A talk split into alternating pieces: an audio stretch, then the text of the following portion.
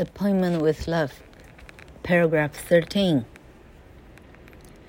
One minute to six. Lieutenant Blandford's heart leaped higher than his plane had ever done. A young woman was coming toward him. Her figure was long and slim. Her blonde hair lay back in curls from her delicate ears. Her eyes were blue as flowers. Her lips and chin had a gentle firmness. In her pale green suit, she was like springtime come alive. 第十三段，剩下一分钟了。布兰福上尉的心呢，跳到呢，他感觉他的心快跳到，快快跳出。哎，快快从嘴跳出来了！他说，呃，他的飞机感觉都没跳到，都没有飞到这么高过。哎，老客翻的不够好，老客看看十几年前老客怎么翻的哈。上尉的心好像比他曾经开过的飞机飞的都还要高。嗯，OK。A young woman was coming toward him。有一个女子走过来。身材高挑瘦长，卷曲的金发整齐地塞在美丽的双耳后面，湛蓝色的眼珠，瘦削的下巴，双唇紧闭，浅绿色的洋装，感觉就像春天到了人间。这么好。Paragraph fourteen. He started toward her. entirely forgetting to notice that she was wearing no rose. And as he moved, a small, provocative smile curved her lips. Going my way, soldier? she murmured. Uncontrollably, he made one step close to her. Then he saw Hollis Meynell. 第十四段。 布兰福迎向这个绿外套的女孩，他完全忽略了，呃，绿外套呢根本没有佩戴约定的红玫瑰。看到布兰福走向自己呢，这个女孩子略带挑战的浅浅一笑：“一起走吗，阿兵哥？”女子小小声的问。上尉情不自禁走近她。就在这时候，说时迟，那时快，千呼万唤的 Hollis Meynell 真的出现了。Paragraph fifteen. She was standing almost directly behind the girl, a woman well past forty, her graying hair tucked under a worn hat. She was more than plump. Her thick ankled feet were thrust into low-heeled shoes. But she wore a red rose in the rumpled lapel of her brown coat. 第十五段，所谓的何小姐站在刚刚这个绿色小姐的正后方。可是天哪！ 他看起来差不多有四十好几岁了，早已灰白的头发塞进老旧的欧巴桑帽里。他比胖呢，还可能还要再臃肿一些。发福的脚踝硬生生塞进几乎平底的鞋里，但是穿着暗咖啡色外套的他的皱巴巴的领子上呢，确实带着一朵红玫瑰。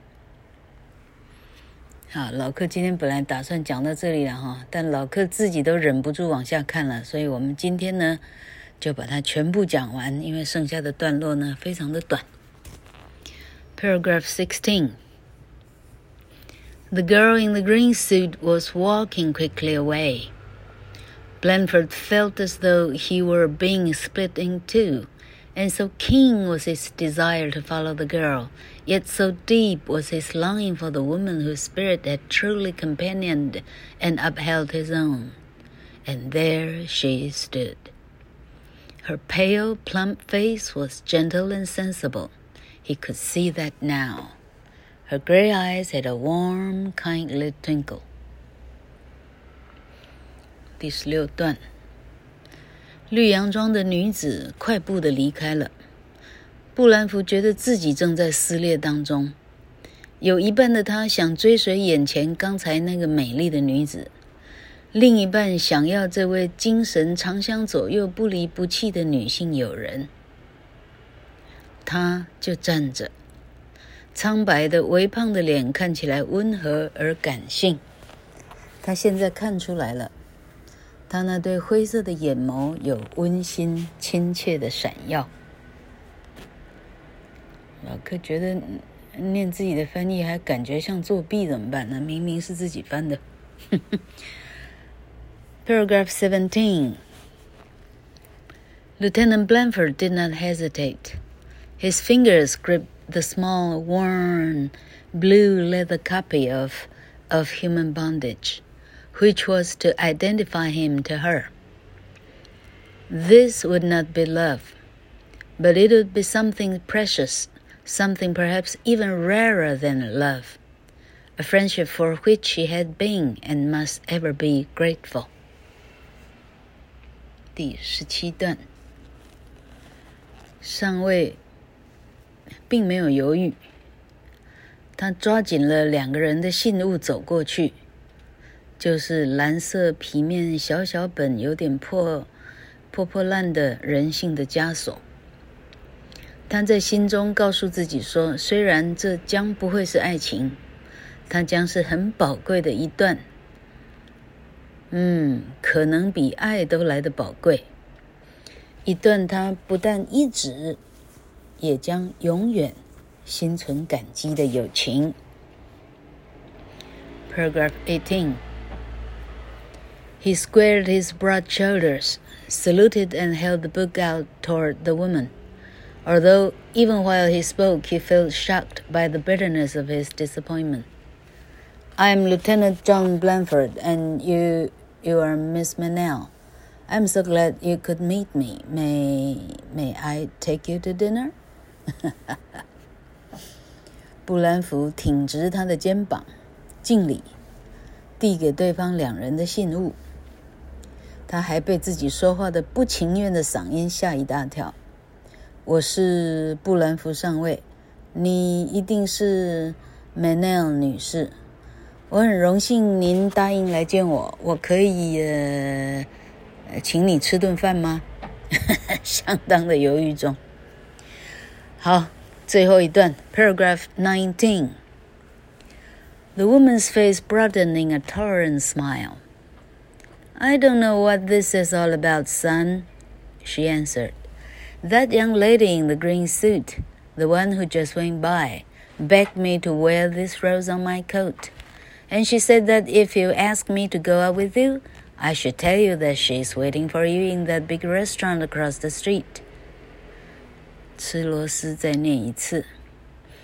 She said that if you ask me to go out with you, I should tell you that she's waiting for you in that big restaurant across the street. She said it was some kind of a test. 故事到这里全部结束。第十九段，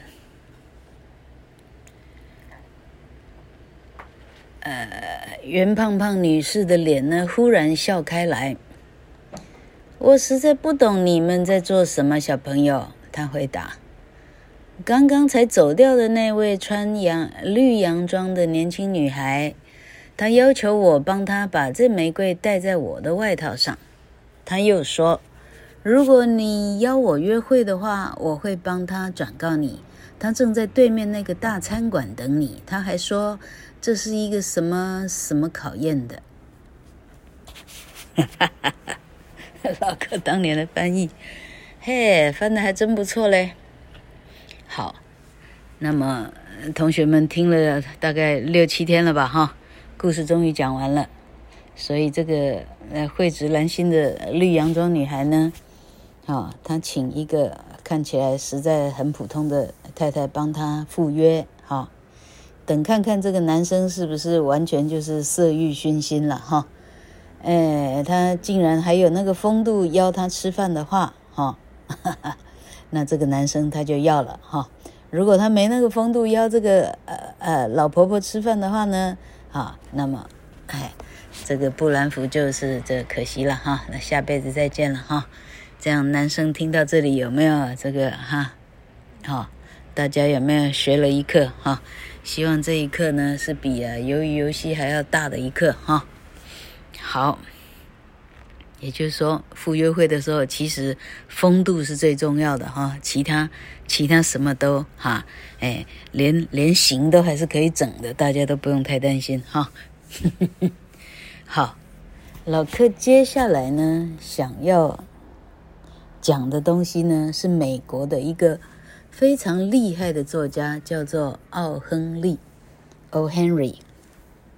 这个作家的生平呢，他本身就非常的戏剧性了哈。嗯，我记得他是他在一个公司当一个小会计哈，小会计小出纳还是出纳的样子哈。到最后呢，他是被。他是被栽赃还是怎么样？哈，亏空公款。他为了这个被亏空的一点点的公款呢，他入狱服刑。在入狱服刑的时候，他开始写小说。这些小说让他的名字哦，Henry 呢，就这样留下来。已经，哎，那是几零年代的人呐，哈，已经六七十年了，留下来哈。同学们听过他写的故事，包括《圣诞礼物》，包括《最后的一页》，最后那一片叶子，OK，The Last Leaf，最后那一片叶子，哈，这是同学们可能听过的。老柯还打算讲一些同学们可能没听过的很厉害的故事，好，敬请期待哦。